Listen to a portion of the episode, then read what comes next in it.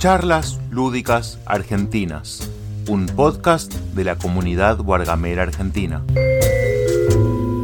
Añadimos a la charla Manu. Yo lo Así, agregué, a, los pero cinco no primeros que entran- a los cinco primeros que entran vienen a la charla. Sí, pero Manu no quiere, parece ser que, que o jugó Te- no, Temperley no jugó. No sé, quizás tiene algo que hacer. Trabajar, no sé. Bueno, escúchame. Bueno. Te sí, escucho. a ver, Bueno, esto es estoy. un nuevo evento de cocinar todo. Estoy Cocinando terminando de ver una serie, en un rato ya me sumo. Dale, No, dale, no, Manu. si ves series, no. Ahora, ves series y Vale, escuchas espera, serio a la espera un vez. segundo, ¿eh? Está el- Un Está segundo. el pedo este muchacho. ¿Cómo me Yo muteo voy a- acá? Ya no me acuerdo de nada, boludo. Ah, acá. El- arriba de todo. Yo voy a hacer unas empanadas de cebolla y queso. eh, porque bueno, mi señora fue y compró una tapa de empanada, entonces no tengo carne picada, así voy a hacer eso. Bueno, eh, yo voy a empezar comentando un juego que no sé si alguien se quiere sumar, se pone ahí, de los que están escuchando, yo ya tengo las manos sucias, no puedo tocar nada, eh, y lo sumamos.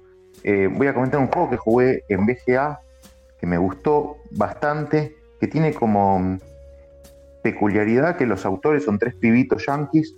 Eh, uno de ellos vi que organizaba las charlas TED, joven de Austin, que es un, no sé, es una ciudad, pero es una ciudad, sí, pero digo, no sé si es algo más. Em, Austin Power. que se llama, sí, Austin, escrito así, Austin, sí, que se llama Map Maker de Gerrymandering Game. El gerrymandering en, la- en la- en las ciencias políticas es el nombre que se le dio a la creación de falsas circunscripciones electorales. Bueno, yo estudié ciencia política en la facultad, así que, que ¿Cómo es algo sería que eso? me interesa. ¿Cómo sería esto? Las falsas suscripciones electorales más en Estados Unidos que va a votar el que quiere. Bueno, no, no, no, acá también se ha hecho. Acá se hizo, Juárez lo hizo en Santiago del Estero y Kirchner lo hizo en los años 90 en, en Santa Cruz. ¿Qué, ¿A qué se llama eso? Eso, el gerrymandering es, por ejemplo, para que vos entiendas muy fácil la O, en, sobre todo en circunscripciones uninominales donde se elige a un diputado, por ejemplo, Sí. eh, se elige un diputado, no un montón, por algún sistema de representatividad.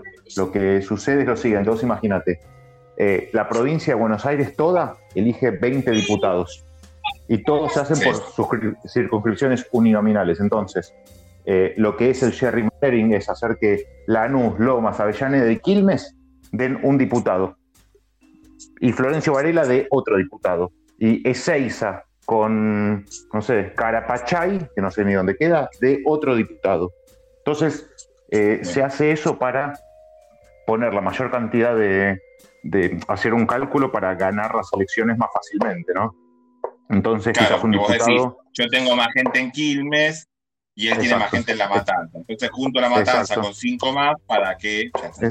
Exacto, eso. Bueno, y el juego es un juego que hicieron estos pibitos, que hay un mapa, que creo que son cuatro o cinco países, eh, y vos tenés que, y tenés como eh, cantidad de votantes eh, puestos en el mapa. Es un juego absolutamente abstracto, pero tiene tema, o sea que para vos no va a ser abstracto, em, tiene tema, pero es una cosa combinacional con toda la información a la vista y en donde un jugador lo que tenés que hacer es cerrar circunscripciones en donde vas a ganar, eh, el que tiene más circunscripciones gana. Eh, Claro. Entonces tenés que pregunta, tener que mayoría. decías antes. Sí. Perdón que te quiero interrumpir. ¿Es legal esto de hacer eso? Sí, está siempre amparado por la ley, digamos. Bueno, eh, lo que hicieron tanto Juárez, que fue el, el gobernador de, de Santiago del Estero, que había sido gobernador de la, de la dictadura y que después ganó Sí. elecciones, creo yo, que en el 91 y en el 95, pero me puedo estar confundiendo. Eh, si no, fue en el 87 y en el 91. Hizo, mm, eh, sí, modificaron la constitución y, y lo hicieron. Sí, sí. La claro, gente vota para modificar la una constitución. democracia y estos sistemas, ¿no? Como que lo legal no siempre es lo justo, ¿no? Bueno, Digo, es ya, ¿no? déjame tirar un Sí, sí. palito. Sí, sí, no, Vamos no, a es que escuchar un par de es- audios. es, es- perdón, es evidente que lo legal no para es lo que lo justo. entienda fácil. O Para sea, es para que que entienda qué. fácil. Bueno, circunscripciones uninominales, entonces. Pará. ¿Sabes que pensé lo mismo? Ezequiel me tiró la primera palabra y dije, pará, esto no es fácil.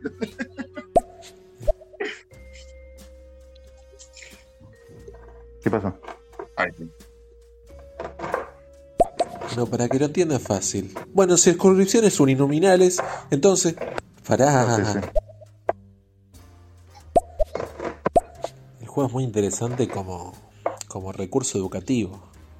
En principio decís, no, ¿cómo alguien va a poder hacer para, a, discreción, digamos, dividir los segmentos de votantes para que te dé un resultado u otro? Y después vas, jugás el juego y estás haciendo exactamente eso. Como juego educativo funciona muy bien en explicar el concepto. Dale. Está bueno. Che, ese, si te querés sumar, estás más que bienvenido, ¿eh? A, a todos los que se quieren sumar, porque ahora está hablando Fer. No debería ser legal, pero como dice Germán, el que está en el poder acomoda las leyes, entonces lo convierte en legal, lo cual no quiere decir que, que sea lo que corresponde de acuerdo a, a los principios republicanos. Bueno, yo no estoy de acuerdo con Fer. No, para nada, porque bueno, a No ver, sé, yo estoy cayendo en la, en la conversación puramente paracaidista. Ustedes están hablando de juegos, de sistemas, pero no es, no es lo mismo democracia que república con representatividad.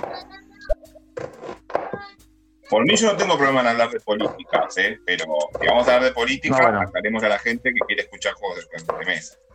no, estábamos hablando de, de este juego que yo nunca lo vi, es eh, vivo, pero lo jugué en VGA unas cuatro o cinco partidas esta semana eh, con unos amigos eh, que no son parte de la comunidad y que no que son mis amigos de fútbol a los que in- introduje en, en esta cosa de los juegos. Ah, me pongo celoso. Eh, ¿Tenés amigos que no somos nosotros?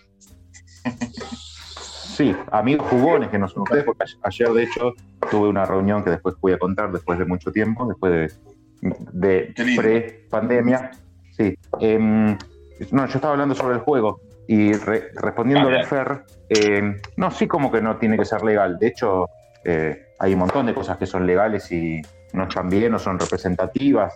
La Cámara de Senadores en relación a la diputados, eh, que Formosa elija un diputado cada, no sé, eh, 20.000, 30.000 habitantes o, o ciudadanos y nosotros los, los de la provincia de Buenos Aires lo elijamos cada 200.000, 300.000, no sé el número. Eh, legales, de hecho está, está basado en la Constitución, está, para mí está mal, pero bueno, Claro. Totalmente. Sí. ¿Se escucha mucho el agua? Estoy cocinando. Estamos cocinando, les aclaro. sí, yo estoy cortando cebolla para hacer unas empanadas de cebollitas. Bien. Hay más audios. Pasale, el que, que se quiera sumar, el que se quiera sumar. Yo tengo las manos con la cebolla, no puedo. Ah, No bueno, tengo un segundo que me las manos. ¿Cómo anda gente? Bueno. Este, los escucho mientras termino de calentar una tartita, hacer una ensalada y cortar unas naranjitas de postre. Este, por ahí les meto una- un bocado, pero bueno, tengo a los chicos en- encima, así que se me complica participar. Pero nada, meto bocado, así que los escucho. Abrazo. Bueno, ¿qué tal, Juan? Yo no opiné, Germán, no dije que yo creía que era o no era correcto, justamente dije no debería ser legal, pero es legal porque hacen las leyes. Ajá. Pero bueno, Sí, no, sí. no emití opinión, simplemente dije lo que pasa. está bien, está bien, está bien, perdón. Me gusta. Fer. Vamos a picantear. Ay, Fer. alguien quiere entrar. Añadir a la charla. Fer, La Manu. Fer, el abogado. Sí. Abogado penalista. Ah, no, no sé bien qué. Yo, yo también era penalista antes, pateaba penales en mi equipo. Sí, yo, yo iba al penal, a los penales a. A visitar No, posta, iba a los penales a dar clases cuando era muy chico. eh, entre una de las cosas que, que hacíamos con mis grupos anarquistas era ir a las, a las cárceles a, a dar educación, yo que sé, yo daba clases de arte, obviamente, de lo que sé, pero había de, de todo. De hecho, ma- más, concretamente de grabados, ¿no? un profesor mío, de hecho, a dar clases de grabado, que es una, ah, bueno, eh, una de las cosas No, qué que la piola. Ujú. Bueno, y para terminar el tema, Hola, el juego me. Ah, Yo la mano, saludos. ¿están acá? No los escucho. Hola. Ah, hola, ese. ¿Cómo va? Tanto tiempo. Todo bien. Vos Tranquilo. jugaste el juego también, ¿no? Me convencieron. Sí. Sí, lo jugué, está lindo. Está lindo. Es lindo, como juego está Eso que- bueno además, no solamente como recurso educativo, como juego, el juego está bien. Es Bueno, solo. no sé, a, a mí me interesa mucho más cómo, cómo te enseña que, que el juego en sí. Pero bueno, por ahí porque no soy tan de los Sí. abstractos. Pero, Claro, pero el juego está bien, pero el Me- juego está me- bien, no es que es un juego que es malo. Ah, no, no, para nada. No, tal cual. Sí, estoy de acuerdo con vos. Pero además es, es genial que dice, mirá, tenés la misma cantidad de votantes que la otra persona. O sea, literal, los votantes están divididos 50 y 50. Manipulá Sí. las áreas para ganar. Eh, no sé, me parece súper interesante. Y, y ahora mi ¿Y pregunta qué es. mecánicas usan? Tipo clanes de Caledonia que sube y baja el mercado. no, no, no. No, no, no. La única mecánica es que vos colocás paredes. Vos colocás paredes para que serían las líneas estas divisorias del, del gerrymandering para eh, dividir el territorio. La- en este caso creo que son países, no sé qué, qué es lo que dice que es, que es un solo país y son las circunscripciones, no, no leí eso. Lo único que pones es pared. El primer jugador pone una, el segundo pone dos, el tercero pone tres y después ya todos ponen cuatro en su turno. Y lo- los turnos Bien. están, no sé cuántos lugares hay ese, pero ponerle, no sé, tenés ocho turnos en todo el juego, diez turnos como máximo. Sí, no, no, no debe ser mucho. Son juegos. eh, ¿Y el juego es editado o, o es solo de BGA? Esos juegos que hacen solo. No, no, está editado. Lo que sí, el pibito, uno de los pibitos que lo hizo, tiene 17 años. Esa. Ah, un, Ezequiel grosso. Un, un grosso como Ezequiel. Más bien como, como Julián, para decir un editor Como de juegos. Julián, ahí está, sí, sí. Igual son los dos chicos para mí, pero sí, sí, Julián es más chiquito todavía. Y es más diseñador de juegos. de hecho. Eh, me, Bien. me gustó mucho, la verdad que me sorprendió. Eh, mu- mucho me sorprendió.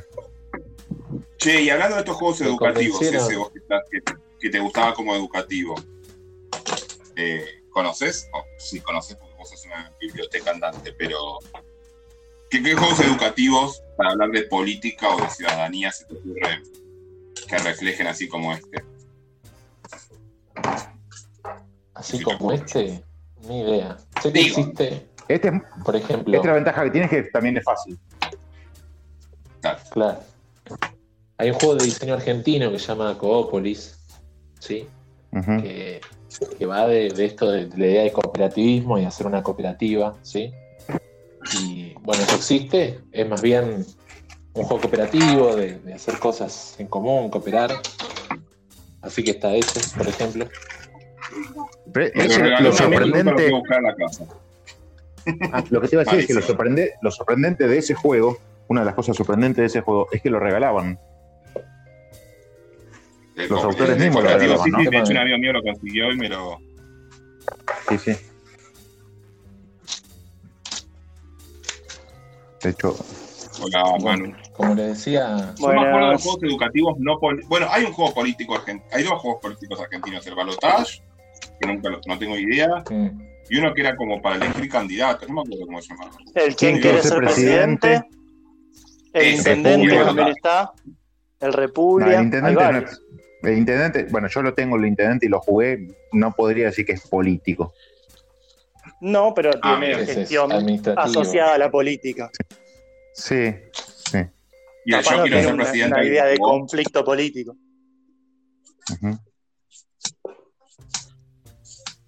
El Yo quiero ser Bueno. presidente, alguien lo jugó, por ejemplo. Sí, yo lo jugué y ¿Quién quiere? ¿vos querés ser presidente? Resulta.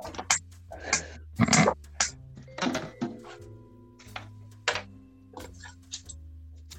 Dale, Manu. se cortó. Ah, perdón, no, estaba hablando al lado. Eh, no, lo jugué, lo tengo, de hecho. eh, fue regalo de, de cumpleaños y resulta bastante bien con, con grupos de conocidos y amigos. Y creo que eh, termina captando de alguna manera esa naturaleza de la rosca política eh, en la negociación de, de los poderes, que los puntos son poderes en este caso. Eh, lo que uno hace es eh, presentarse como candidato a la presidencia, puede ser por izquierda por derecha, hay cartas que, suman votos, que representan distintos sectores de la sociedad, por decirlo de alguna manera, Eh, y tiene que tratar de conseguir que otros lo apoyen y en, ese, en esa búsqueda de apoyo tiene que prometer a futuro darle puntos al rival. Entonces se, se mete ahí una negociación donde yo te puedo prometer, pero después no cumplir, pero si yo no cumplo, vos me vas a bajar del gobierno y yo no voy a poder ganar. Eh, y el otro a la vez me va a apoyar para subir como presidente, pero después me va a querer bajar porque si no lo voy a ganar. Eh, y se entra en una, en una negociación bastante amplia porque uno puede negociar casi cualquier eh, objeto del juego, no solo puntos, también dinero o el lingote que es un- una ficha especial. Incluso puede negociar eh, en el medio de una presidencia, decirle, mira, yo tengo una carta que te va a destituir. Si vos no querés que la juegue, dame puntos ahora. Bueno, ese tipo de cosas típicas de un juego de negociación y resuelve bastante bien la, la- la rosca de la política. Eh, bueno, la única contra es la que alguna vez ya, ya habló Germán, que son como muy estereotipados los sectores de la sociedad. Eso iba a preguntar, porque todo el mundo me dijo lo mismo. No, no, yo no lo jugué el Sí. juego. Yo, mi, mi, mi lo que yo he dicho en el pasado, y ahí lo veo a Juan que se incorporó, hola Juan, que él creo que también participó de la charla esa en BGG hace unos cuantos años, era que las ilustraciones y eh, era muy esquemático y, y quizás medio eh, estigmatizante. Sí, Pero tienen, yo no lo tienen como un, tienen como un cariz que podríamos llamar estigmatizante. También en, digamos, en el contexto del juego eh, se nota que es como en algún punto cierto tipo de parodia. Eso no quiere decir que la parodia no esconda una, una estigmatización, ¿no? Igual yo he hablado con el autor, le he hecho eh, una nota en su momento para, para un medio y no creo que lo haya hecho con esa intención, por lo que hablé con él. Ujú. Sí, yo lo maté de ese juego. Por ese tema. Pero bueno, qué sé yo. Para gustos hay de Pero todo. más allá de ese tema, ¿mecánicamente te gustó, Juan? ¿O no tampoco? Hola. Más allá de ese juego, más allá de- de- del problema del estereotipo, ¿ese juego a vos te gustó mecánicamente o tampoco? Está muteado, Juan. Se, se mutió. ¿Vos ese lo conocías el juego? Sí, o sea, lo conozco, como he visto, he visto las imágenes, he visto, he visto la discusión que se dio en BGG sobre las imágenes, conozco al autor, digamos, pero el juego no lo jugué. Vale. No, yo lo toqué en una charla sobre elementos temáticos y la verdad que era tan, tan demostrativo, digamos, tan, tan, tan obvio los ejemplos, este, que además me tocaban en lo personal, este, así que me hice un festival, pero no, no, la verdad que ni lo jugué. Ah, bien, bien. Sí, Bueno, es un, es un gran punto a en contra porque queda como muy en evidencia el tema de cómo se estereotipa y qué se dice, de cada- qué se está comunicando, ¿no? De, de cada tipo de, de población, cuál es la visión de ese tipo de población. A ver qué nos dice Lúdicos. Hola a todos, ¿cómo están? Hay un juego también relacionado con la política, El Gran Descamisado. No lo jugué, solo vi un pseudo unboxing. No tengo ni idea ni dónde se vende, ni quién lo vende, ni quién es el autor, ni la editorial, ni nada. Pero bueno, me llegó de rebote eh, y lo único que puedo aportar es eso. No sé si alguno de ustedes lo ha jugado o lo conoce. Sí, es un juego nuevo que de hecho quedé en hablar con el autor hace como tres semanas y nunca lo entrevisté. Le pido perdón, lo voy a entrevistar en estos días cuando vuelva a las vacaciones. Eh, por lo que me contó otro compañero que hizo una nota para otro medio y que lo tiene, es un juego que mezcla trivia con votaciones de quién sería el jugador que más se acerca a cierta consigna y va mezclando como distintos tipos de, de, de minijuegos, por decirlo de alguna manera, muy, muy básicos, quizás no, no tan de esta era. Eh, y el objetivo es conseguir como distintas insignias peronistas para convertirse en el gran descamisado. Sí, es- es- está anunciado como el primer juego peronista, aunque eso es un. Bueno, es una de las no 20 verdades, porque eh, Juan lo conoce, pero Gabriel, Andra, Gabriel Andrade se llama, ¿no? Creo que tiene como 50 juegos peronistas. Eh, ¿Y que es un muchacho de. Sí, sí, los, eh, se los autoedita él, pero editados, sí. Vos, Juan, lo conocés, ¿no? Sí, no, además, eh, juegos peronistas tenés hasta los 18XX. Hay un 18XX de, de ferrocarriles argentinos que tienen la tapa la foto de Perón. Chan. Y es de esa época, así que. este, no, hay de todo. Perón Yo es acuerdo cuando, ¿Dónde consigo ese juego? Ahora lo quiero.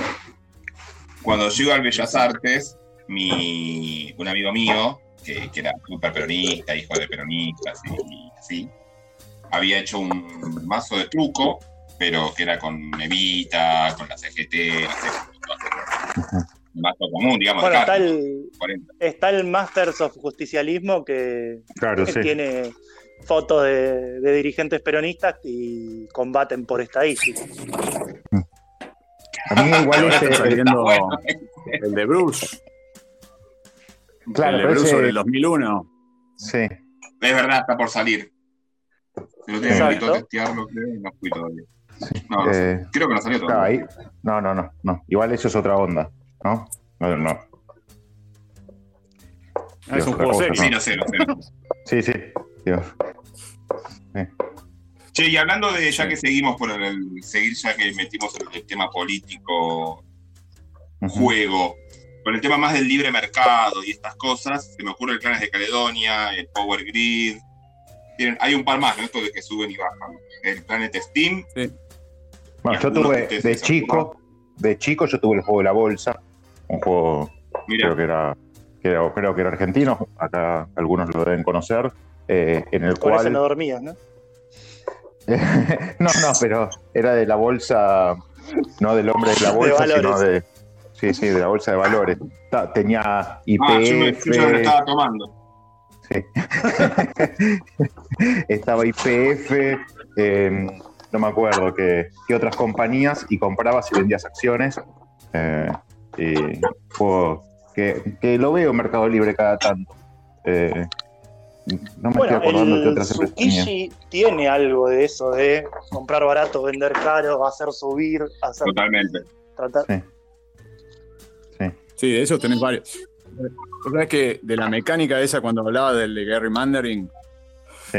hay uno muy piola que salió premiado con los premios Mensa Select, que son juegos cerebrales, digamos, pero este hacía la misma mecánica de Gary Mandering y los jugadores son dioses. O sea, vos tenés dioses y están los humanos en los continentes y vos vas modificando los continentes con tus poderes de dioses para separar las civilizaciones so- sobre el mapa, porque las civilizaciones a su vez van siguiendo a un dios o a otro dios.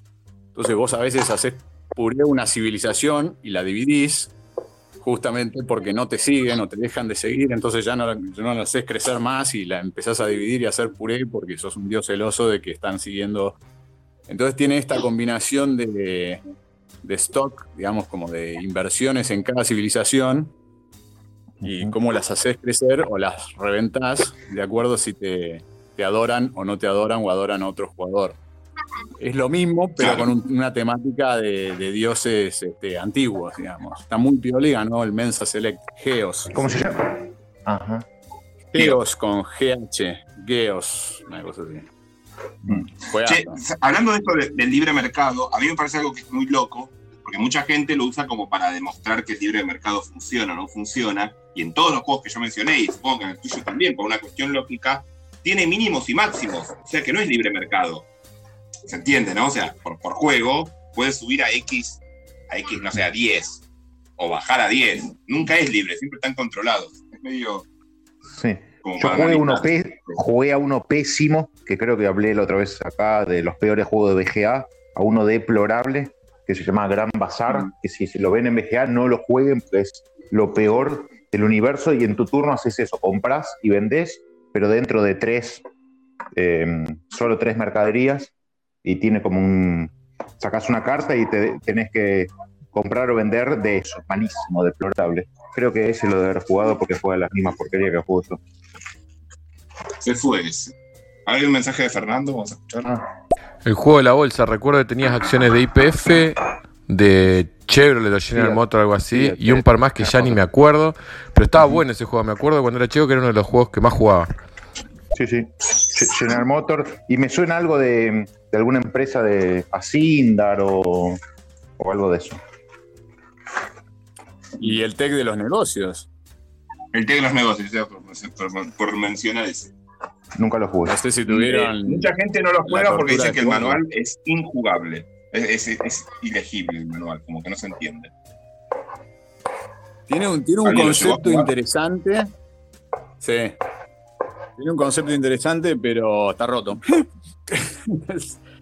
el, el concepto es que vos tenés, además de los continentes, cada país produce un recurso y vos haces continentes por recurso, básicamente.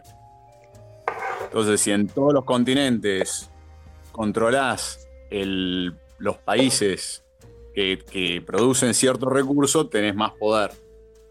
No solo por, con- con- por, por la adyacencia eh, física, digamos, en, en el mapa, sino además por un, un segundo nivel de adyacencia que es controlar todos los que producen eh, trigo, por ejemplo. Es piola en teoría, Ujú. Pero la verdad que te puede tocar eh, de entrada un, un continente. En el Bueno, otro como- también te puede tocar, pero acá tenés muchas sí. más chances. Mm. Sí, pero en el TEC Claro, nunca sí. te toca un continente. y acá sí. Porque son menos países acá. Digo, porque No, decís que te puede tocar un más continente continentes. Son más continentes. ¿Entendés? Porque tenés Ah. Seis continentes y, y no sé, no me acuerdo ahora, porque además, y seis eh, recursos, en realidad, efectivamente tenés 12 continentes. Ah, bueno. Sí, sí, si lo jugás a pocos jugadores. ¿no? Sí, entonces, nada, era un, era un garrón y la verdad que sí, también era complicado al pedo. Lo había diseñado el campeón nacional de TEG. La gente de GTEM había dicho, bueno, vos que sabes jugar al TEG, diseñanos el próximo. Y como diseñador era buen jugador de TEG, digamos, pero imagínate lo que se Claro, sí, sí, sí, lo que te iba a decir. No ser, ser buen jugador no significa ser buen diseñador de juegos, ¿no? Sí, No, claro. jugador de mínimo, para que la mí- estrategia fundamental es sacar 6, digamos. Sos a mí me gusta, pero un caso que para mí siempre lo digo, de hecho Bruce creo que algún día hablándolo él dijo que él opinaba lo mismo. Eric Lang, que para mí es un jugador que hace juegos de mesa para jugón, para él, para él jugón, digo, juegos que le gusta a él. Porque siempre tienen fallas, están rotos, pero él le gusta jugarlos, ¿no? Tiene como una cosa así. Debe haber varios que son así. Pero son que, no son diseñadores puramente diseñadores, sino que son más jugadores. Bueno, yo escuché una entrevista que no me acuerdo en qué medio, pero creo que alguna española, este Matías Kramer, y que justamente contaba eso, que a él le gustaba jugar y que diseñaba juegos eh, cuando veía, eh, se le ocurría algo jugando otra cosa. Eh, como que tenía una necesidad casi de artista, digamos. Quizás era una pose, pero hace rato lo escuché. Creo que es Matías Kramer. Ya ni sé quién es, pero... Sí, debe ser hace rato porque creo que murió ya. así que- No. Ah, no, Matías Kramer, no, Wolfgang Kramer. El otro Kramer, perdón. Ah, pero el otro Kramer tampoco se murió. ¿No? No. Era Wallace. Bueno, es que murió hace poco, el año Hizo pasado. un juego hace poco. ¿No hicieron el juego este hace poco los dos de? El Downforce, el, de- el Downforce es de él, que es relativamente nuevo. No sé si tiene uno o dos No, años. yo decía el, el Agra, Al-Maharka, una cosa así, Masca Marca. Una cosa árabe, no me acuerdo el nombre árabe, perdón. No, no. Mahal. Mahal algo así se fue. Está en el Matrade de ahora, alguien lo puso. Ah, ni idea.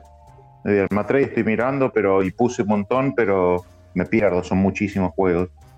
Mm, obvio. Hay que, hay que, hay que prohibirlos Ah. tanto juegos. Ahora hablamos del otro- vamos a escuchar un poco a los chicos.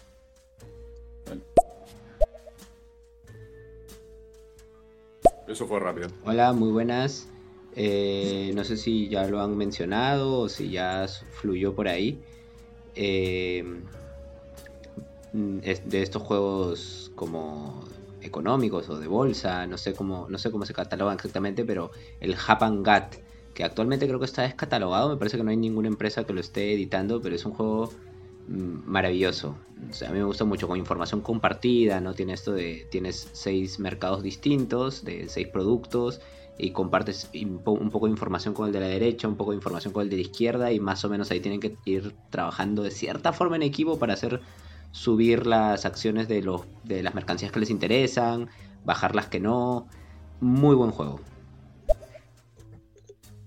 una pregunta, ¿quién, quién, quién fue el de quién dejó el mensaje? No le conozco la voz y no Alberto. tengo el teléfono. Ah, Un gusto, Alberto. Alberto. Yo no lo había escuchado nunca. De México. Bueno, yo el juego no lo Yo conozco. no- No, no- sé si alguien de acá lo conoce. Ah, no, yo, yo no lo No, conozco. no me suena el nombre, pero me parece muy piola la mecánica de la comunicación limitada con izquierda y derecha, digamos, como para. Y habría que ver si tiene un elemento de bluffing también, si, si, si lo- la información que compartís tiene que ser veri- verídica o podés utilizar la información como arma para traicionar las expectativas de los otros. Este, suena piola como Yo te mecánica. invito, yo te invito, Alberto, si querés, te metés y, y nos contás un poco del juego, que no lo conocemos ninguno acá, si Obvio. más bien las mecánicas más, más precisas. Vamos a ir escuchando audios. Otra característica. Otra característica del Teque Negocios es que agrega lo que es la bolsa de valores. No me acuerdo bien cómo era que subías y bajabas, pero podrías tener menos posición en, en el mapa eh, e ir subiendo en, en esta bolsa de valores y llegabas a un cierto nivel que podías ganar el juego, aún teniendo desventaja numérica en el tablero. Y después otra característica que tenía era que te limitaba la cantidad de fichas por, por región. Bueno, Che, eh, eh, Lau, ¿te puedo pedir? Estás hablando del Maja. decime.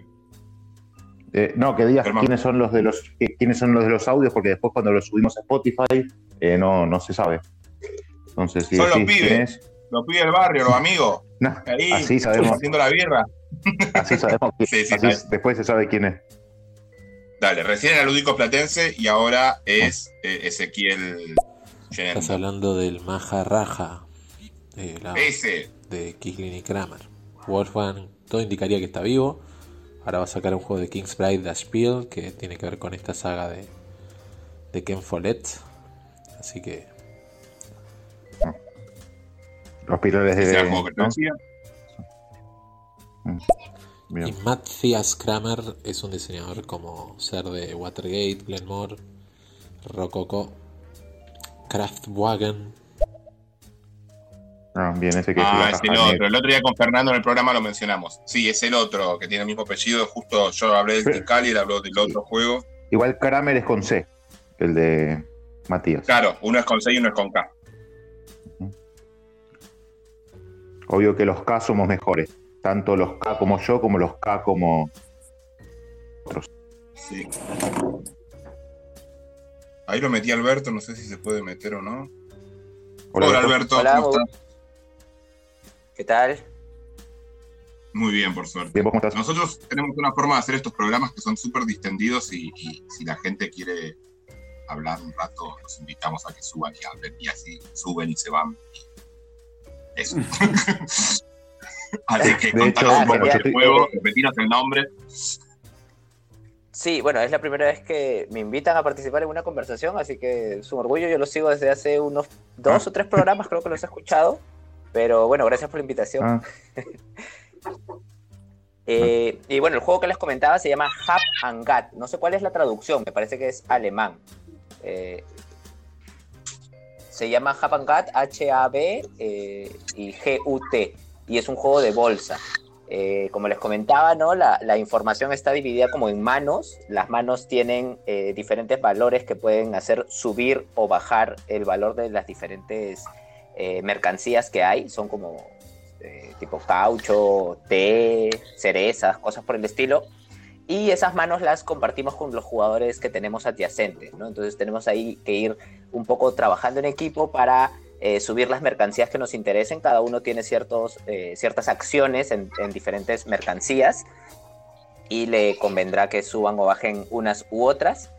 Y también creo que por ahí alguien preguntó si había esto de usar la información a favor o en contra. Eh, sí, ¿no? Tú puedes eh, manipular un poco al jugador de alguno de tus lados para que suba o baje alguna acción y al mismo tiempo eh, hace, eh, fastidiarlo con alguna otra mercancía que a él le interese con el jugador de tu otro lado, ¿no?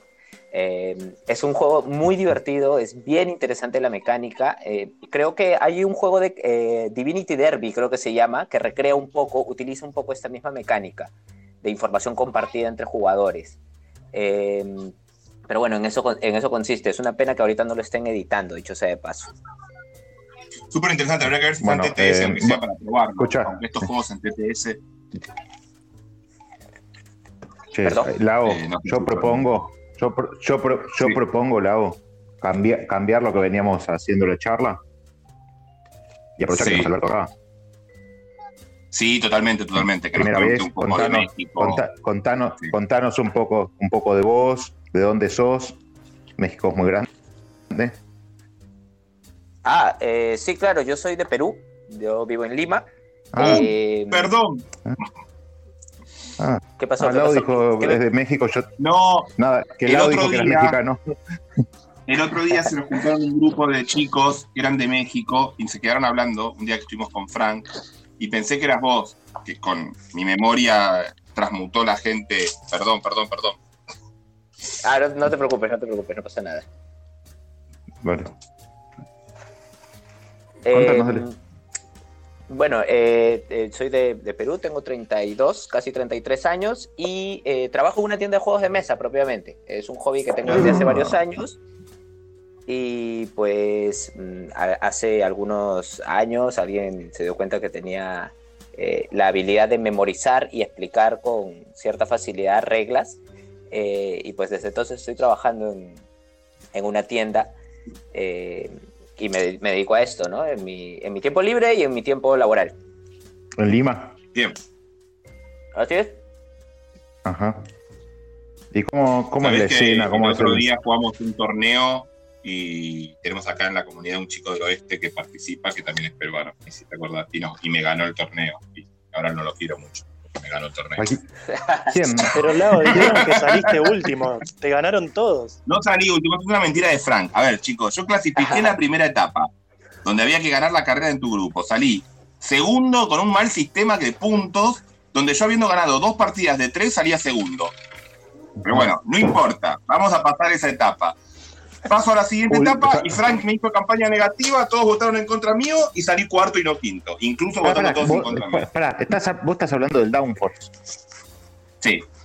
¿Qué significa votar? ¿Qué significa votar en contra? Boludo, no, no existe, no, no se puede jugar en contra. Sí, nadie me apoyaba. Yo iba ganando la carrera, apoyaban al otro y ayudaban al otro. Siempre ayudaron al que, iba, al que competía conmigo porque Frank le llenaba la cabeza. Claro, sí, No, sí. cada uno, cada uno juega a favor suyo. Sí, lo tengo y de hecho lo No, no, no, no, no, no, no. No, no, no. No fue así.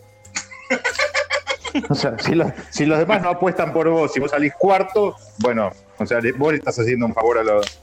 No sé, no, no. Sí, además no es muy efectiva, no es muy efectiva esa estrategia porque vos podés apostar a que gana el que está compitiendo con vos y Claro. dejarte perder. No es Sí, efectivo, es Frank, chicos. Es Frank tratando de salir más adelante que yo y nada más. No, no es efectivo, él no quería ganar. Él quería que gane igual cualquiera, pero que yo no salga más que él. Igual lo que entiendo es que los dos salieron pésimos. Sí, obvio. Bueno, eh, dale, Alberto, contanos. ¿Y qué, qué te gusta? ¿Qué te gusta jugar? Eh, en realidad yo juego de todo, As- eh, incluso, incluso abstractos. Y digo incluso porque es una categoría que se me, se me resistía. No, no me gustaba mucho que el juego no traiga un tema detrás. Pero eh, ya desde que... Perdón, Alberto. ¿Qué te pasó? interrumpo ¿Qué un segundo. Te, te interrumpo porque acá justo, justo estás hablando con Germán y conmigo y tenemos una discusión eterna. Para vos, abstracto, ¿es que no tiene tema o que la información es para todos? Igual. No, no, no, no, no, no, no. No, no digas eso porque yo no digo eso. Bueno, resumí. Bueno, mentís. Pero bueno, dale, Alberto, dale. Eh, la verdad es que nunca lo había pensado. Yo tengo definido así como de profesión que un juego abstracto, claro, es un juego que no tiene pues un... Normalmente estás moviendo fichitas con colores o cositas así, pero no hay eh, una, una narrativa ni, ni siquiera mínima de fondo, ¿no? Como, no sé, por ejemplo, el Genial, ¿no? Es un juego abstracto para mí. Por ejemplo, el Sagrada sería abstracto. Uf. A ver, eh, mientras pensaste, yo les, cue- les cuento a, a todos, algunos ya lo saben porque lo repito mucho, para mí, o, o yo ah, defiendo la posición de que un juego es abstracto, yo le suelo decir de estrategia abstracto combinacional, para ser más preciso, eh, cuando no, no hay azar, cuando la información es eh, perfecta y accesible a todos, y cuando hay confrontación entre los jugadores. Entonces el Una no sería confrontación un abstracto. directa. Para mí el Sagrada claramente no es un abstracto. Sí, sí, el Sagrada, el Pero azul la no BGG está como primer O sea, abstracto. están cerca. La BGG. Está bien, la, B- la BGG puede decir lo que sea. O sea, la BGG dice un montón de pavadas. O sea, la gente vota, Eh, eh. eso no es la BGG. La gente vota y pone que es abstracto. O sea, también la gente Claro, dice pero que esta para vos, la definición vos- vos me la das porque la leíste en la BGG, Germán. Entonces me apoyás en una información No, que da la no, no, BGG no, no, y te contradice no, la yo BGG no la leí misma. en la BGG. No, no, yo no la leí en la BGG. No, no es una definición de la BGG. Es una definición que yo sí escuché a alguien o la dice alguien, pero yo estoy de acuerdo. El Jerry Man. Sí, bueno, es una definición, depende también. Hay otras ¿Cómo? definiciones, de, acu- de acuerdo a cómo definas algo, que entra y que no entra, Obvio. digamos. Si, Obvio. Si no, Obvio. si no acordamos en la definición, claramente no vamos a acordar en el universo que engloba cada cosa. Exacto. Totalmente. Es normal, es normal eh, considerar que los abstractos no utilizan eh, una referencias temáticas eh, para que de alguna manera al jugador le sean más intuitivas las reglas. Porque vos decís, la ficha se mueve así porque sí. Y por ahí un juego que tiene una temática por encima dice, mirá, esto es un tren y se mueve a través de esta línea porque es un tren. Entonces vos lo podés visualizar mejor y te ayuda a hacer las reglas más intuitivas. Esa pretensión los juegos abstractos en general no la tienen. Digamos que en ese Por caso un abstracto sería digamos. un juego que eh, básicamente son mecánicas y limpias sin, sin aderezo, digamos. Sí, igual puede Claro, tener un aderezo que esté repegado para mí. Pero bueno, ese es otro tema. Claro. Bueno, a ver, vamos a escuchar dos, dos audios. Bueno, mencionás Havangat, eh, diseñado por Carlo A. Rossi y también Divinity Derby es diseñado por el mismo autor. Así que veo que está ahí revisitando esas mecánicas. Artistas Michael Menzel y Christoph Tisk. A ver, eh, están discutiendo, me parece que ya sabemos todos que son dos términos totalmente diferenciados. Un juego de abstract strategy o de estrategia abstracta son los que habla eh, Germán, y ahora un juego abstracto hablando del tema, y son dos cosas distintas. Bueno, igual eso. bueno seguir escuchando a Alberto, ya que vino, y que nos cuente un poco cómo se llama la tienda, dónde juega él, y cómo juega, si tiene Ajá. varios grupos. No sé, contanos un poco, Alberto. Ah, eh, bueno, sí, la tienda se llama Día de Juegos, Día de, como el desembarco en Normandía, Juegos. Eh, y principalmente juego en la tienda, normalmente, ya sea con mis compañeros de trabajo, que nos dedicamos bastante a eso también, o eh, es un buen sitio también para quedar. Ahora, nuevamente, ¿no? Porque por, por cuarentena y demás había estado, eh, no habían estado disponibles las mesas de juego, ¿no? Que tenemos eh, un espacio habilitado, una ludoteca, ¿no? también para los visitantes, no solamente funciona como tienda. Eh, entonces, no- normalmente es el mejor sitio para, para jugar, eh, y si es que no, en, mi casa, no solo también invitar a algunos amigos a, probar algunos juegos. Normalmente soy, soy el, el- el único amigo que tiene juegos, ¿no? A mis amigos les gustan mucho, pero todavía no han pasado esa barrera de empezar a comprarse sus propios juegos. Claro. Y si, por ejemplo, hay varias, hay, hay comunidad allá de, de gente, un Facebook, donde la gente se junta y habla del tema, o no, es más cada grupos aislados por todos lados. Eh, sé que hay una comunidad grande que está en el Facebook que se llama BGP, Board Games Perú. Board Games Perú. A ver, no quiero, no quiero tampoco entrar a- a dar palos, pero eh, es- hace, hace mucho tiempo que no estoy en esa comunidad. Me ha resultado un poquito, un poquito tóxica. Y está más orientada a la venta que al- a, la discusión. ¿no? Falta un poco eso. Claro. Está bien, está bien. Y en, en Bueno, cuanto hasta a un día yo voy a juegos. Perú. Habla, habla, Acá habla. tenemos, tenemos a No, Juan que la- es la un- ah, dale, perdón. Dale, dale, dale, dale. Sí. No, no, te iba a decir que tenemos a Manuel, que su profesión es, entrevistar gente. Vamos a aprovecharlo también. No, eh, la pregunta era en cuanto a juegos editados eh, por, autores peruanos, ¿qué, hay ahí de, nuevo? recuerdo que hace un tiempo, eh, más o menos para la época que salió el Quién quiere ser presidente, también había un juego peruano que tenía que ver con competir por la presidencia. Intenté traerlo, pero bueno, era muy difícil en su momento. Si hay, como hay acá, que empezó a haber cada vez más eh, eh, autores argentinos creando juegos en Perú. Eh, sí, sí, es un mercado creciente. Hay cada vez más eh, juegos peruanos. Últimamente han salido juegos bastante más sencillos, se ha simplificado un poco. Eh, hace poco hemos recibido una versión de, bueno, no sé, aquí se llama Tutti Frutti. No sé cómo conocerán ese juego en otros países, Tutti pero Frutti. es ese juego. Tutti Frutti. Sí, pones una letra y tienes que ir completando con esa Tutti letra Frutti. nombres, apellidos, países. Sí. Sí, sí, Eh, de ahí he visto, he visto otro que es básicamente un verdadero reto, que es también lo mismo. Eh, ah, lo- hace- eh, ha habido también una, una- un interés creciente en la versión peruana del Cars Against Humanity, que aquí se llama CTM o Contra Todo Mundo. Claro, acá también. Sí, creo que cada país tiene su propia versión de ese juego, probablemente. Eh, y bueno, el juego que mencionas también, que, que alguien mencionaba, perdón, no estoy atento de quién dice qué cosa, eh, mala, mala mía, eh, pero el juego es Presidente, que es mm, de cierta forma Eh. una reversión del beat, ¿no? Juego de cartas, fastidiarse unos a otros, acumular votos. ¿Sabes, Alberto? Hace poco yo estaba siguiendo un diseño peruano que se editó. Me pareció interesante, un poco más allá de, de estos juegos nada, tradicionales y básicos. Era sobre la guerra del Pacífico. Eh, y era un wargame, no sé si se llama Día D, tu negocio. Me imagino que, que lo tienes visto. Sí, sí, lo es, creo que es uno de los juegos peruanos, de repente, tal vez de los más antiguos dentro de los juegos modernos, digamos. Eh, y cre- creo que podría catalogarse como el juego peruano más, más denso, ¿no? Es un juego con, con un despliegue de reglas amplio, eh, tiene todo esto del factor de... Es, sí, es un wargame, de cierta forma, eh, pero tiene también por ahí componentes eh, políticos, diplomáticos, me parece. No, no lo he, no- o sea, lo conozco de forma superficial. Los wargames no son mi fuerte para nada.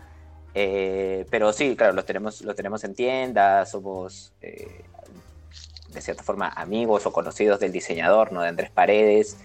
Eh, y, y es un juego que Es es relativamente solicitado. Es el imperio Pero milenario peruano. No, no es un imperio. Juan, tenés ahí a tu, a tu, a tu versión peruana. Alberto, te cuento, Juan tiene un juego con las características que dijiste, podría haber sido tranquilamente el juego que, que creó Juan, también muy viejo de acá Argentina. El juego viejo, no vos. Las dos Sí, cosas. está bien, las dos cosas. No, yo lo seguí durante mucho tiempo, no lo pude conseguir, no sabía si todavía se conseguía. Y sé que incluso tuvo una expansión que le metió zombies, con eso te digo todo.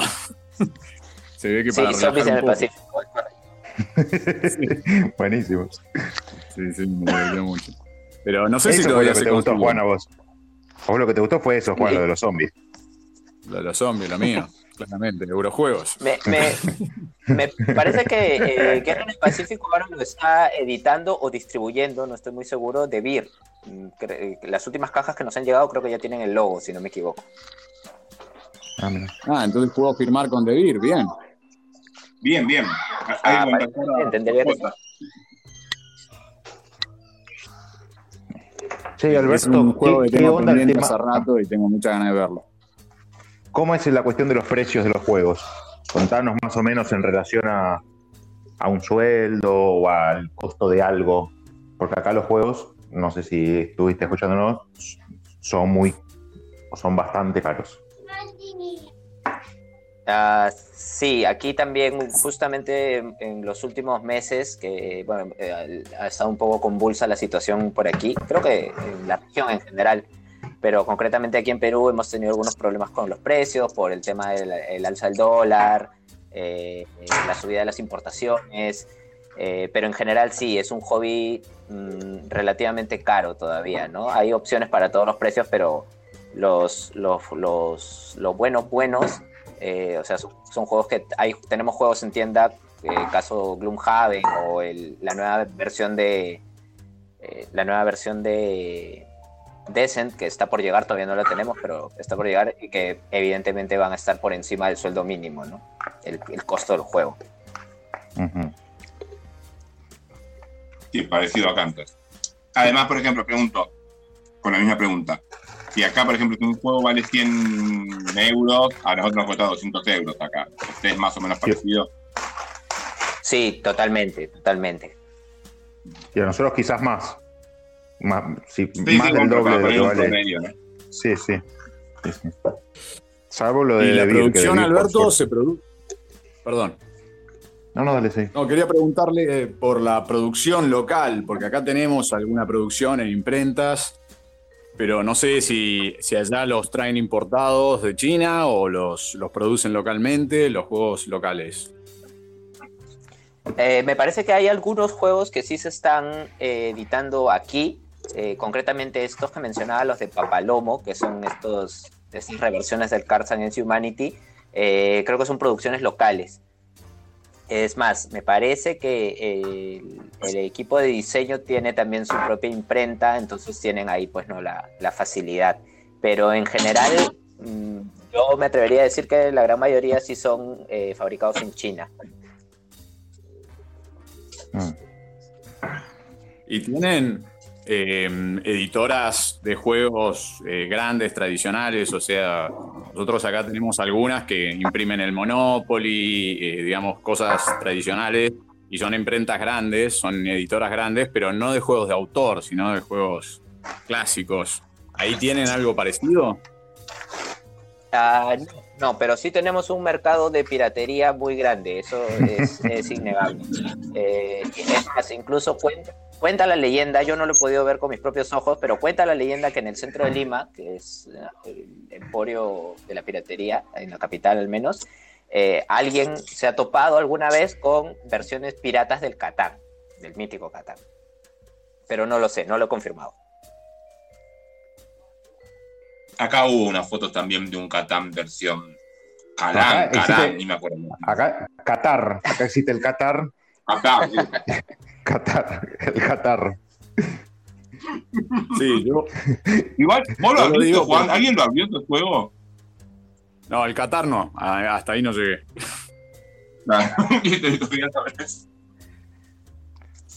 No, pero lo, saco a colación porque de alguna manera uno, uno de los desafíos que tenemos en Argentina es convencer estas empresas grandes que editan juegos en hacer el salto de los clásicos tradicionales que se imprimen bajo licencia o, o más o menos turbia la licencia, pero se imprimen bajo licencia, que hagan una apuesta por los autores locales o incluso por los juegos de autor eh, internacional. Digamos, ese salto, o sea, la, la capacidad instalada está, pero no hay una decisión empresaria de, de jugarse por estos nuevos rubros de, de negocio. Entonces quería ver si en, si en Perú estaban lidiando con lo mismo, como que tenían una capacidad instalada, pero falta la innovación. Igual, Juan, Eh, de a poquito están sumando, ¿no? Acá en Argentina. Sí. Sí. Poquito. Sí, sí, pero esta discusión empezó hace 10 años. Claro, sí, sí, sí, hay que hablar. Alberto, sí, contesta. No, ya claro, no, aquí yo, yo, yo diría que no, no, es todavía muy pequeño el mercado como para pensar en producciones masivas o cosas por el estilo. Me parece que no, los pocos pasos que se han ido dando eh, han sido, bueno, la, la, eh, la aparición de cada vez nuevas tiendas, en- que a raíz justamente nuevamente, sacando el tema de la, de la pandemia, imposible esquivarlo, eh, han habido muchas que han tenido que cerrar, lamentablemente. Han- hemos perdido bastantes espacios de, de- de difusión. Eh, pero por otro lado, sí hay, eh, por ejemplo, librerías o centros comerciales que están empezando a tener en repisa eh, juegos, ¿no? Creo que juegos de mesa modernos, concretamente, ¿no? Que ha sido de los, de los avances más notorios en los, en los últimos años. ¿no? Lo mismo en la Feria del Libro también. En la Feria del Libro ya empieza a haber como un poquito más de presencia de los juegos de mesa como un hobby afín, ¿no? A, no sé, pues a la gente que le gusta la lectura, cosas por el estilo, ¿no? Sí, acá en Argentina, yo trabajo en la Feria del Libro de Argentina, o trabajaba, en el trabajo, y en la última feria que se hizo presencial, o en la anteúltima, en realidad, con la última no trabajé, ya estaban juegos como eh, Corona de Hierro, Cultivos Mutantes en algunos lugares vendiéndose en las ferias. ¿Tenemos un audio? Recuerdo también unos juegos peruanos, eh, si mal no recuerdo, Humboldt, eh, Kipu, y hay otro más, Cuyuyu también, que es, ese es más reciente, que estaban ternados para un premio.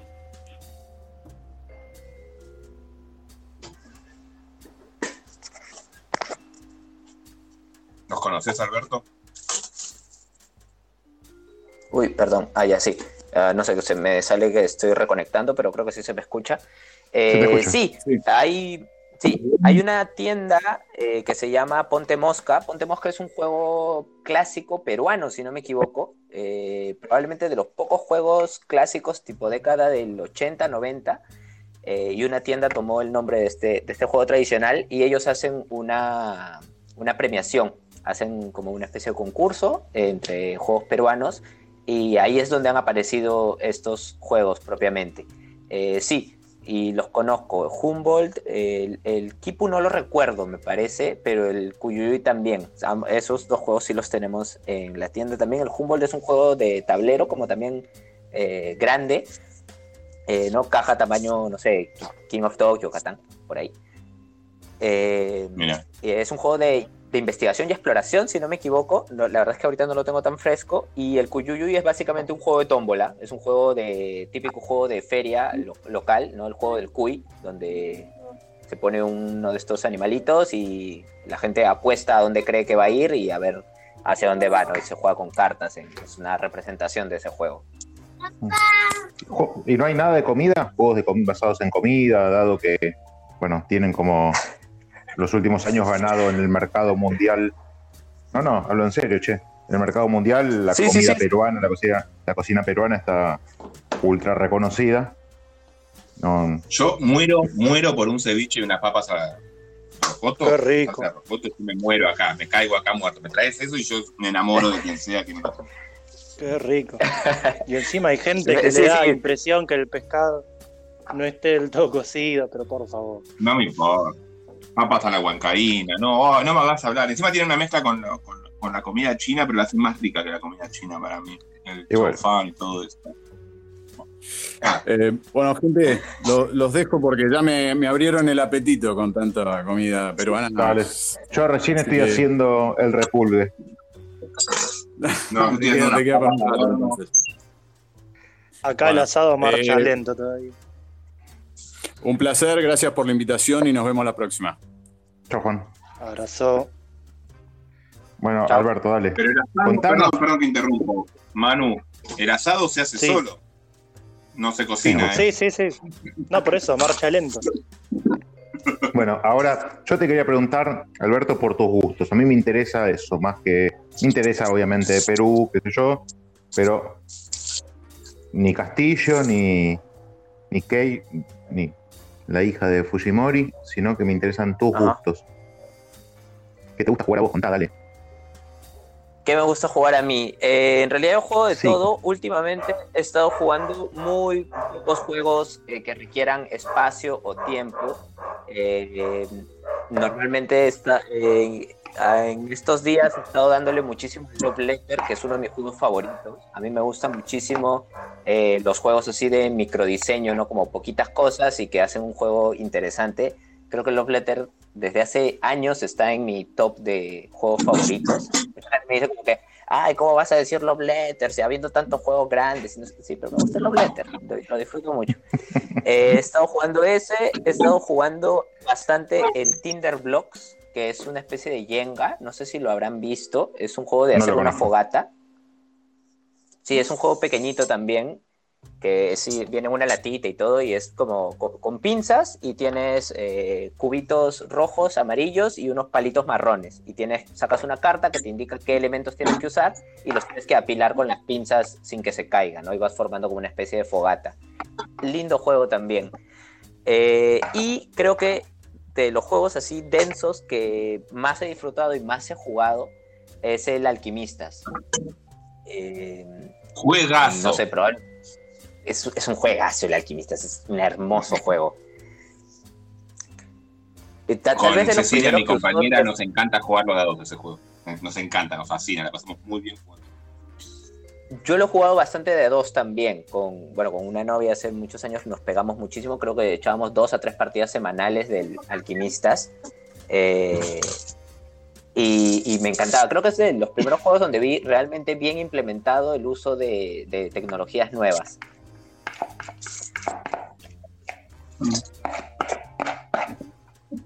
¿Y autores preferidos tenés?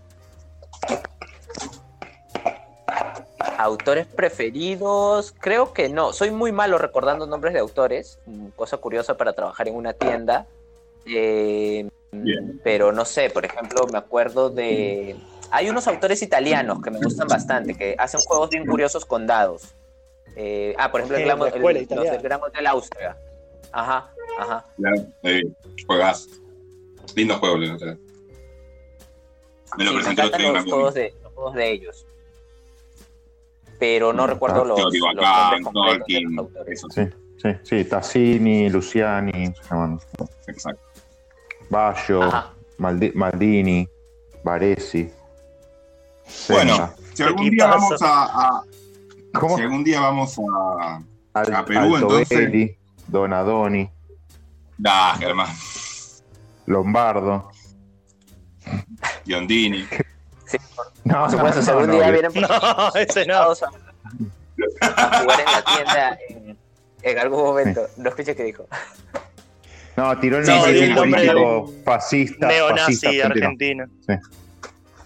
Ah, Yo nombré ¿Quién que lo jugadores, ju- yo nombré jugadores italianos de los años och- 90 y de fútbol, porque me gusta mucho el fútbol, y Lao dijo cualquier cosa. Che, Alberto, nosotros eh, tenemos una comunidad en Telegram, eh, un grupo de Telegram, somos un montón, estás invitado, nos puedes buscar. Eh, hablamos de juegos nada más, como comunidad guargamera, guarga. Y mucho. Nada más mucho, no, mucho. pero hablamos de juegos. Sí, sí. Sí, de ¿cómo- alguna de todo. Yo tenía una pregunta que no sé si habrá pasado, pero en Dale. un momento se me cortó este tema. Eh, y ya que Alberto labura en una, en una tienda de juegos, quizás tiene una idea. Eh, ¿Sabés cuáles son los juegos más vendidos en Perú? ¿Tenés alguna idea? Por ejemplo, acá el Catán sigue siendo el más vendido, tengo entendido. Ah, sí, en, bueno, no sé si en Perú, pero al menos en la tienda que representa un porcentaje importante del mercado peruano, eh, Sí. actualmente el juego más vendido, más vendido es el Virus. Mira, ¿Qué, edici- qué edición venden? Eh, nosotros tenemos una, es, eh, o sea, eh, yo sé que es la, bueno, no sé si habrá más ediciones, pero nosotros tenemos una edición de eh, distribución exclusiva para Perú, ¿no? Tiene como el sellito Ah, claro. de, de la importadora y todo.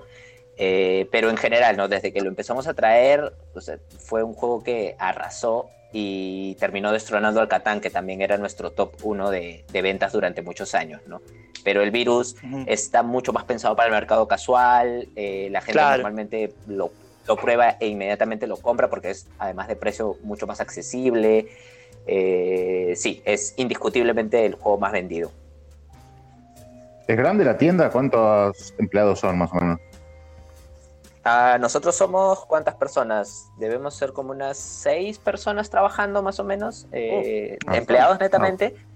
Y sí, la tienda es grande. No, no sé, hace, hace un par de años cuando se, se inauguró la nueva tienda, que ahora estamos en un local más grande, eh, es- había la estadística de que era la tienda más grande de Latinoamérica, si no me equivoco. No sé si todavía conservamos Ah. ese título, pero Ah, es grande. pero pero sí sí por ahí por ahí se había se había calculado eso Están en el centro, están en el centro de Lima. Eh, no estamos en San Isidro que es un, un distrito a ver cómo decirlo sin sonar resentido ah, Decilo. pudiente puede ser Sí, sí, sí. evidentemente Como San Isidro. San no hay otro. Sí. Claro, acá también nuestro San Isidro es un. Es un lugar pudiente. Sí. ah bueno claro igual igual es donde está el centro financiero el- los bancos los centros comerciales no hay está todo en San Isidro sí, bueno, nosotros estamos ahí. Y, y una pregunta. eh, ¿Tomas habitualmente pisco sour? Porque es una de mis bebidas preferidas. Y mi pregunta es, Eh, ¿con huevo o sin huevo? Eh, creo que el pisco sour solo lleva huevo. A mí me gusta más el chilcano, que es más o menos lo mismo, pero eh, sin, sin el huevo, ¿no? Eh, El pisco sí, sour lleva chilcano clara. se llama eso. Lleva clara de huevo, así es. No, no sé, mi bebé, como mi bebida favorita, como mi bebida favorita es la leche chocolatada, no, no opino. De verdad, no se rían, de verdad.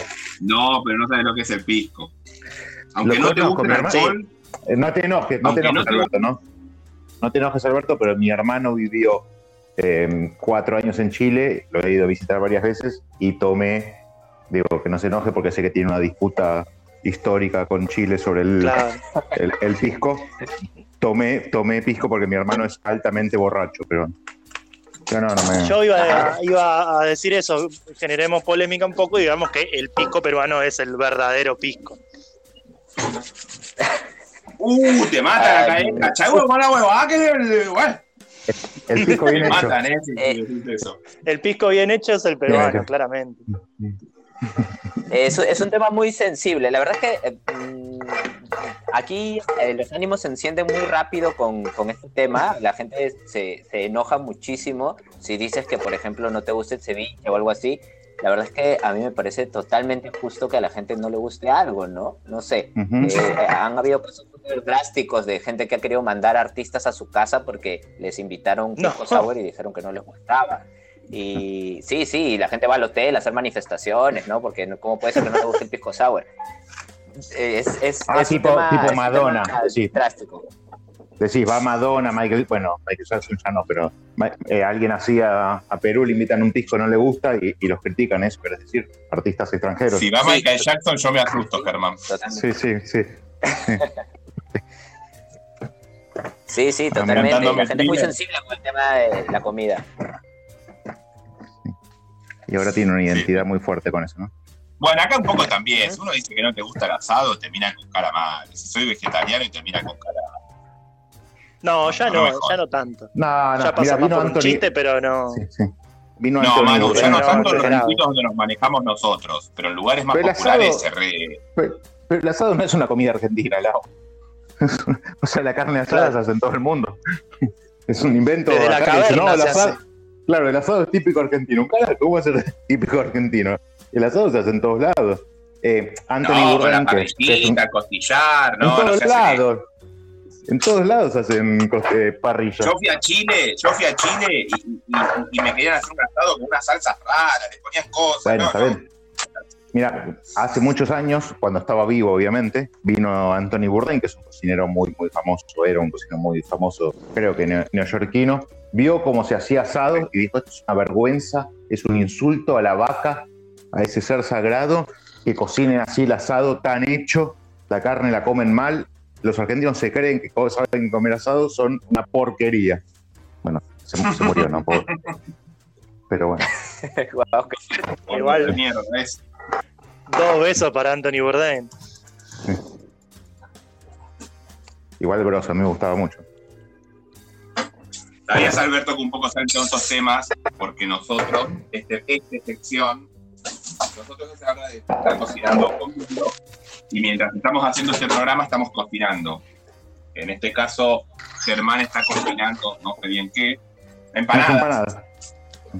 Está haciendo asado nuestro amigo Manu, haciendo unas papas al horno con unos medallones de calabaza, no sé cómo se llama la calabaza, ancos. O sea, o sea, vos compraste, o sea, vos compraste las cosas y las estás cocinando, eh, Lago. No jodas. Y lo estoy haciendo al no- horno, al horno medio que. Para mí, meter todo al horno tiene un par de secretitos, pero tampoco es tan. Digo, los medallones los, com- los compraste, los medallones. No, No. los hiciste vos. Y los pelé y los corté y le estoy poniendo mozzarella y. Ah, ah, zapallo, fetas de zapallo, qué cara dura. Yo creí que, no sé, lo habías rebozado, lo habías, habías hecho relleno, algo. No, es- no, es- no es el caso de hoy. Ah, No, y después me atacan porque el asado Agua se en hace la solo. coca, ¿te das no caso. claro. A mí me gusta muchísimo muchísimo el zapallo, me gusta mucho el zapallo, no tanto el anco, sino el zapallo redondo. No sé, creo que se llama cautí o algo así. Eh, El verde, el zapallito, no. no, no, el zapallo grande como el de Halloween. Sí. Eh, me gusta muchísimo, sí, hecho al horno entero, o lo puedes cortar a la mitad, ¿no? Que se queme todo afuera, me parece una maravilla. Tipo cabutia. Alguna- Sí, es el cabutia, sí. Eh, un- una, una delicia. A mí una de mis comidas preferidas, pero así, ¿eh? Pero a full es la papa, la así con cáscara, la lavás, la tirás adentro de la, sin fuente, sin nada, que se haga solo dentro del horno, la partita a la mitad, le haces dos, tres tajos, le pones manteca que se derrite, se meta por esos packs, por los tajitos, sal y si querés pimienta, estoy feliz con eso. Y la Así de papa, y la papa es, es mágica. Sí. Bueno, Hay un- eh, yo creo que podemos dar por concluido. Si quieres, Alberto, contarnos algo más de qué te gusta cocinar.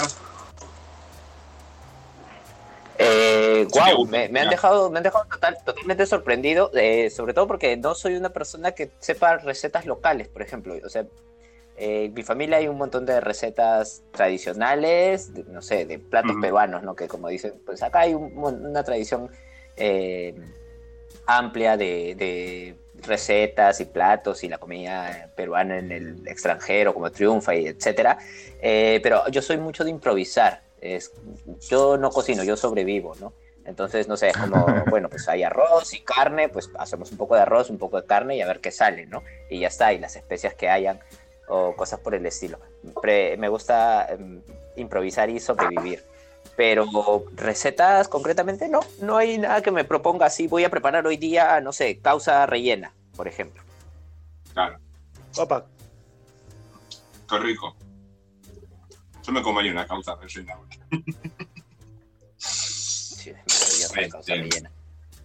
no, iba a ser un Y- chiste malo que involucraba a Fernando y causa, y bueno, ya me pareció No, mucho. Che, y escúchame, Alberto, eh, ¿cuál fue el último juego que jugaste? ¿Te acordás? Love El último juego que he jugado. El último juego que he jugado ha sido Love Letter. Hace poco estuve de viaje con, con unos amigos y aproveché, me llevé un par de juegos pequeños. Te- ah, te- te- tenía el Hanabi también, que es un juego que me gusta bastante. Aunque a veces se me hace difícil que las personas eh, disfruten un juego cooperativo, ¿no? Eh, no sé, a las personas les, les, les cuesta, les cuesta entrar en la, en la sintonía del Te dije que tenías dos rojas. Tenías dos, te dije que tenías dos rojas.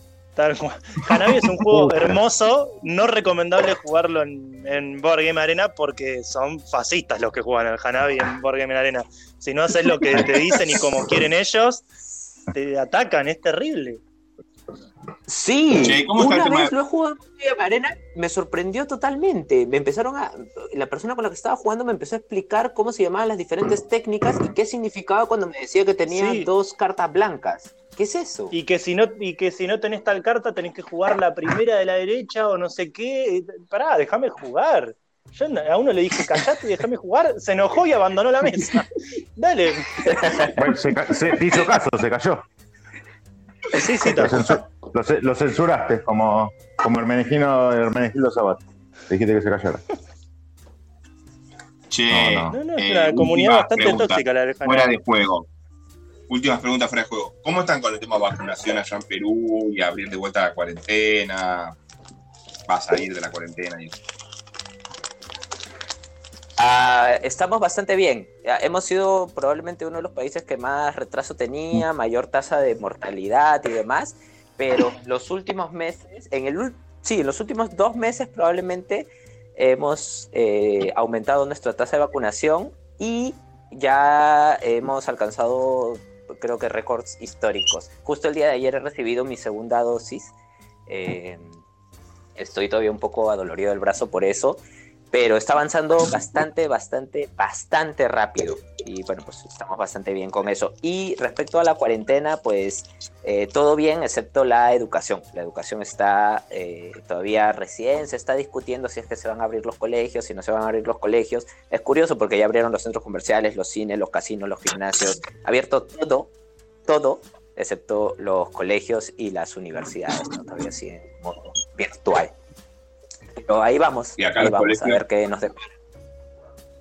mi mujer es docente, acá los colegios sí se abrieron, las facultades siguen en modo virtual, digamos. Eh, igual las facultades ya están empezando a Hay ser algunas, mixtas o directamente ya algunas clases Hay- totalmente hay presenciales. algunas facultades que ya tienen. ¿eh? Sí, yo tengo, bueno, yo estoy estudiando en este momento y, y mis compañeros son la mayoría docentes, o muchos son docentes, y eh, por lo menos en la UNSAM, que es la que yo estoy, eh, ya volvieron. Está bien, Ceci estudia en la UBA y estudia psicología en la UBA y todavía presencial no se, no se empezó. Eh, pero bueno, nada. Quiero helado, papá. Eh, bueno, quieren helado acá. Ahora vamos a comer. Ceci, a comer. Chicos, a comer. Así que chicos, yo me despido porque Sí, he vamos hecho la comida. Bueno, bueno, si Alberto, si estás disponible, yo todavía estoy cocinando un poquito, te, te voy a bombardear a más preguntas si tenés ganas. Dale, buenísimo. Ah, Así sí. yo te escucho un ratito más. Claro, claro. no. Dale. Contá, bueno, eh, supongo que Manu también. Yo me, porque me Manu- desconecto. Pará. Yo aguanto unos llamaste, ¿no, minutos más, pero en cualquier momento Dale. me quedo sin Sí, sí. Sí, Lau, llamé yo, andate. Chau. Listo. ¿Cómo me voy? Bueno, Alberto, contanos, eh, ¿te gustan los euros? Sí, ¿Cuáles? me, me, me fascinan los euros. Es, eh, hay, hay como una especie de, de- de introducción a los juegos, ¿no? Entonces, cuando yo recién entré, me acuerdo que jugaba King of Tokyo, me acuerdo que jugaba El Desierto Prohibido, que es un juego de mi colección que me Sí. encanta, que creo que ahorita ya no, no se está editando. Her- hermoso juego, El Desierto Prohibido. Eh, y veía los euros, ¿no? Veía a personas ahí jugando euros y decía como, ¿qué es esto? ¿No? Están moviendo unos cubitos, ¿qué están haciendo ahí? No le veía sentido. Pero sí, ahora adoro, adoro los euros. Probablemente es mi categoría favorita. Eh, bueno, el alquimista este es un euro. El, el Stone Age creo que fue uno de los primeros euros que jugué eh, post Catán, ¿no? El Catán ya ni se menciona. Eh, luego el, el Gran Hotel Austria me gustó mucho, el Lorenzo el Magnífico también, me parecen hermosos juegos. Ah, ¿Qué otro juego tengo por aquí de esa categoría? Carcasones. El Carcassonne me gusta bastante también. Eh, lo, lo aprendí a disfrutar más por un amigo que era como un poco maniático de, de los torneos y él me enseñó cómo a contar las losetas, a saber qué tipos de losetas hay. Eh, me cambió bastante la, la visión que tenía del juego. Gente, yo los voy dejando. Chau, Manu. Los sigo escuchando, pero no puedo estar. Dale. Besito. Chau, chau. Dale. Chau, chau. Y mm, yo jugué, bueno, no jugué, conozco un solo juego peruano, igual no importa, yo no soy muy tema nacionalidades, mucho no me preocupa, eh, que es el Inca Rumi, que no sé si lo conoces. Em, bueno, no importa, eh, volviendo a lo que vos jugás. Em, entonces, si no jugabas euros, supongo que jugabas mucho lo mal llamado Ameritrash, juegos así de confrontación, ¿no? Eh, Sí, o más, más casual también, ¿no? Juegos un poco más Ajá. ligeros, como los que te mencionaba, ¿no? Tipo, Sí, sí, sí. eh, me acuerdo que el King of Tokyo, Dixit, también estuve muy pegado con el Dixit, que también es como Mm. puerta de entrada para muchísima gente. Sí. Eh, por ahí, ah, el símbolo arcano también creo que fue uno de mis primeros juegos, si no me equivoco. Eh, estaba más con ese, ese estilo, y bueno, de ahí los juegos ligeros, ¿no? Como el Esto doble. fue antes, todo- eh, ajá, esto fue antes de empezar a trabajar en, en la tienda. Sí, claro, yo empecé como, como cliente, ¿no? Yo me, me empecé a Ah. interesar, no sé, de pronto llegué, llegué a los juegos de mesa por, por el Magic, en realidad. Yo jugaba Magic desde adolescente eh, y de pronto, indagando, descubrí que Richard Garfield había diseñado King of Tokyo y me puse a buscar el King of Tokyo y fue buscando este juego que doy con la tienda, que recién estaba apareciendo como virtual, ¿no? A través del Facebook, cosas así. ¿De, cuándo estamos hablando? Mm, 2014, 2015 más o menos. Por Ah, ahí. bastante. Bien. Entonces yo empecé con, con- con esos juegos inicialmente y poco a poco me fui adentrando, ¿no? Entonces me compré por ahí un par de juegos, empecé a jugar con algunos amigos, empecé a conocer gente en la tienda eh, y ya mm, poco a poco fui aumentando eh, mi colección, ¿no? Fui indagando en otros juegos, fui prestándole atención a los juegos que al principio me habían parecido como aburridos y pues finalmente desemboqué ya en- en los juegos más pesados, ¿no? Más interesantes también, de cierta forma. Bueno, a mí no, me gusta también un poco como pues, estás contando vos. jugar de todo, yo no tengo problema si es liviano, pesado o no. Ayer me volví a juntar con amigos después de, de marzo de 2020, que fue cuando acá comenzó la cuarentena y yo dejé de juntarme con personas. Volví a jugar y, eh, y jugamos, bueno, primero éramos tres, jugamos al Croquinol y al Downforce, un par de partidas, y después cuando nos quedamos dos, porque uno se tuvo que ir, ahí jugamos un poquito no muy pesado, pero jugamos un Kingdom Builder, que no sé si lo jugaste, pero si no lo jugaste te lo recomiendo con AINCO, que es una, una maravilla, eh, y un Res Arcana. Yo, y, y- sí. y te digo que disfruté... No, no, no, el Kingdom Builder sí lo tenía por ahí mapeado. Ah, ah, es de- del mismo autor de, del Dominion, de Donald Baccarino. Eh, me, me gusta lo mismo, o sea, no me gusta un, un juego muy pesado, no te puedo jugar un juego de cuatro horas porque no, la verdad que no, no me gusta, pero pero un jueguito si dura cinco minutos no me preocupa en lo más mínimo. No, no creo que sea mejor algo porque dure o sea más pesado. Em, Ahora, ahora que mencionas al autor de Dominio, acordar de Sí. otro de mis juegos favoritos, probablemente, el Valle de los Mercaderes. No sé si lo Ajá. conoces. Lo conozco, Es- no lo, no lo jugué, pero sé que es un, un deck building en caja muy chiquitita. ¿No? Ajá. Es súper pequeño y, bueno, a ese juego le he dedicado como muchísimo tiempo, no solamente de jugarlo con amigos, sino también de, de como, eh, no sé, esto ya es un poco de friki, ¿no? Pero de, de con las mecánicas. Ajá, exactamente, exactamente. Y a mí me gustaba el Dominion, me parecía un, Me gustan los juegos de cartas en general, ¿no? Como te digo, vengo del, del Magic originalmente. Sí, sí. Eh, me gustan mucho los juegos de cartas, pero sí el Dominion tenía un- ahí algunos componentes eh, mecánicos que no me terminaban de gustar.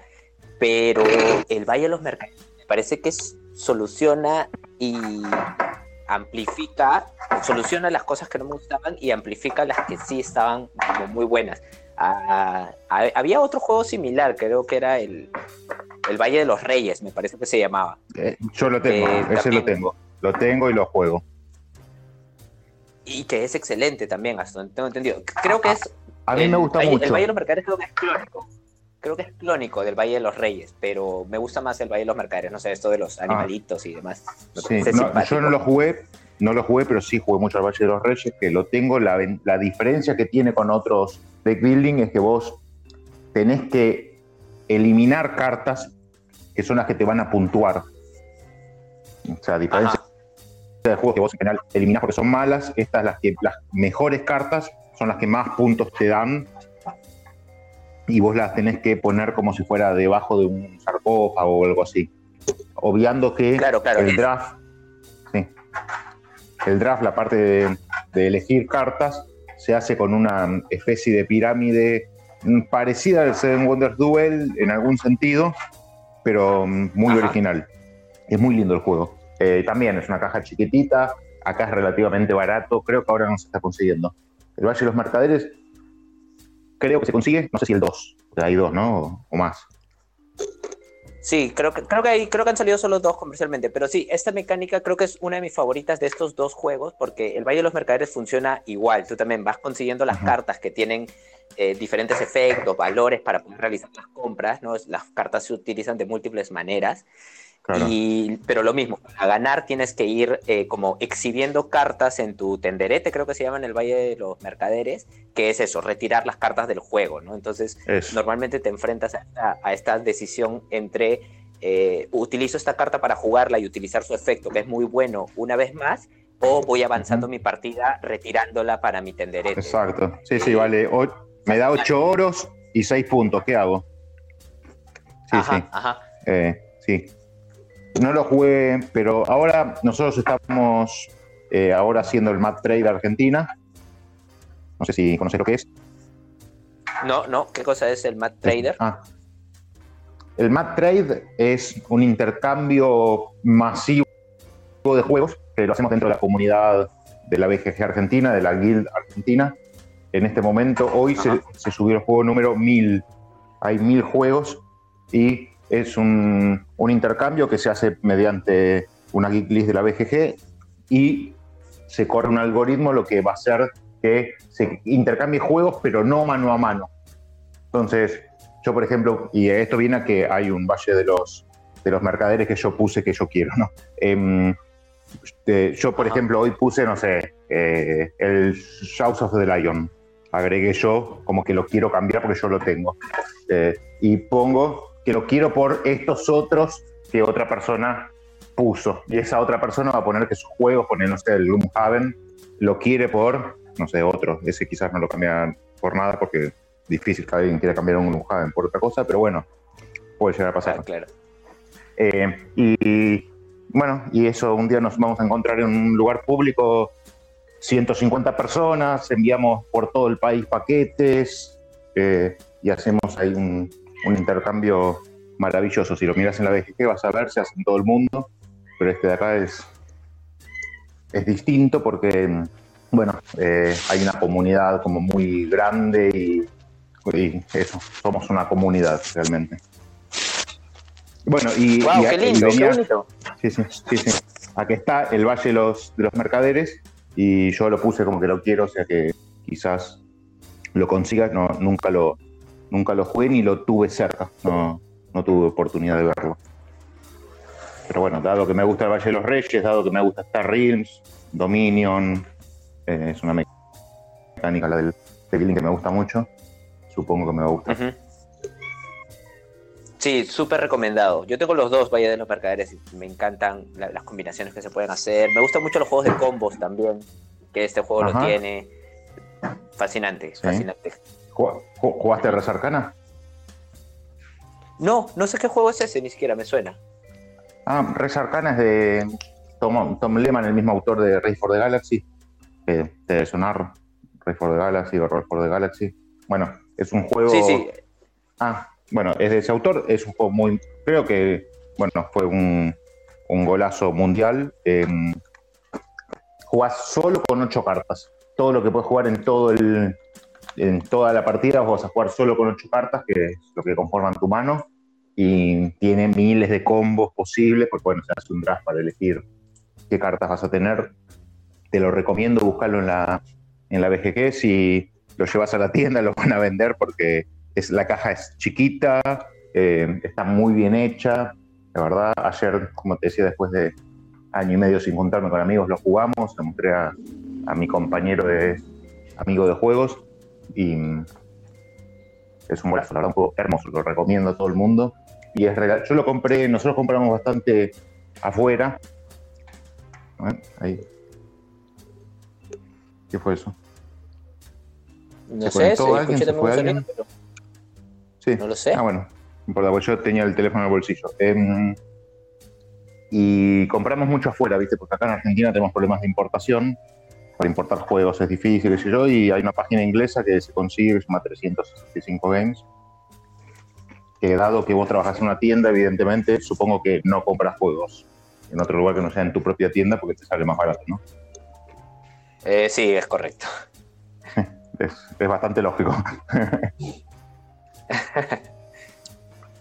Eh, estoy viendo ahorita, me dices que se llama Res Arcana. Res es R-E-S y separado Arcana. Ah. Ah, sí, sí, aquí lo, estoy, aquí lo estoy viendo. Ahí me dices que el juego es pequeño, no siempre las imágenes engañan. Sí. Ves una caja cuadrada y dices, esto tiene que ser caja grande de todas Sí. maneras, pero no. No, no, no. Esto, Ah, a ver, combo. Sí, sí, puro combo, puro combo. A ver, para que mire un poco mi ludoteca. Estilo la caja del One. Quizás. Sí, Ya, ok. No, no mucho más grande. Eh, no sé qué estoy viendo. Estoy viendo. No, no sé, tipo Space Base, quizás. Ese tipo de. Es, Ah, es grande, no, pero, no. pero sí. Ah, pero más el- chico la que caja Catán. sí es grande. Ok, ok. No, no es grande. No, la caja no es grande, pero digo, más chico que un Ticket to Ride. Y tiene un montón de cosas y lleno de recursos y, y cartas y, y, mm, unas fichas grandes de cartón de muy buena calidad. Y el juego no es caro. Creo que vale 20 Ah, dólares. lo vi- lo vi- La verdad es que se ve, se ve bonito. Se ve bien bonito el juego. Sí, sí, es, es maravilloso, es maravilloso. Te lo recomiendo con, como te decía antes, con fervor. Bueno, yo ahora ya voy a sacar la comida, voy a sacar la comida del horno. Eh, escúchame, comunidad guargamera, agregate y estaría buenísimo que pudieras participar de estas charlas más seguido. Y fue un gusto conocerte, ahí yo ya te seguí. Em, y, y bueno, eso. Te mando un saludo. No. Muchas gracias a ti, Germán. Pensaba entrar solamente a comentar un poquito del Half and Cat y mira, me he quedado más que todos. el- Sí, sí, sí. todo. Marav- Que- que- Creo, creo que fue lo más interesante. Lo, lo más interesante es escuchar tu voz. Oye, muchas gracias. Ahora me sumo ahí a la Hasta comunidad luego. Telegram y nada, un, Dale. un abrazo. Chau, chau.